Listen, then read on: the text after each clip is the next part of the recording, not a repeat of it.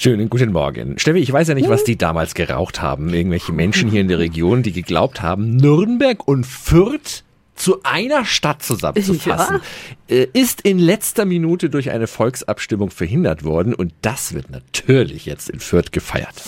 365 Dinge, die Sie in Franken erleben müssen. 100 Jahre Eigenständigkeit. Unter anderem gibt es jetzt eine Sonderausstellung im Fürther Stadtmuseum. Martin Schramm ist der Leiter des Fürther Stadtarchivs. Was waren denn die Gründe für so einen verwegenden Gedanken, Fürth nach Nürnberg einzugemeinden? Das waren damals tatsächlich rein pragmatische Gründe am Ende des Ersten Weltkrieges. Die Not war riesengroß und die Verwaltungsbeamten auf beiden Seiten dachten, diese Not könnte man doch lindern, indem man die Gemeinden zusammenschließt. Dann bräuchte man zum Beispiel nur noch eine Feuerwehr. Bau der Straßenbahn wäre viel leichter. Dass die Emotionen dann hochkommen und die Menschen was ganz anderes fühlen, das hat sich dann durch die Volksabstimmung gegen diesen Zusammenschluss hat sich dann gezeigt. Das Stadtmuseum erinnert jetzt an die Zeit. Was gibt's in der Ausstellung zu sehen? Das ist eine Mischung aus ernsthafter Ausstellung über die geplanten Verwaltungsvorgänge, aber eben auch mit einem Augenzwinkern, was hätte kommen können. Wir haben zum Beispiel eine Originalzeitungsanzeige von 1922, die den neuen Stadtplan schon zeigt,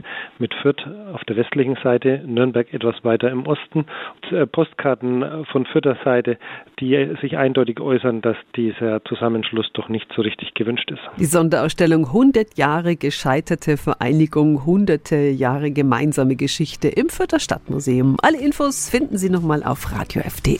365 Dinge, die Sie in Franken erleben müssen. Täglich neu in Guten Morgen Franken um 10 nach 6 und 10 nach 8. Radio.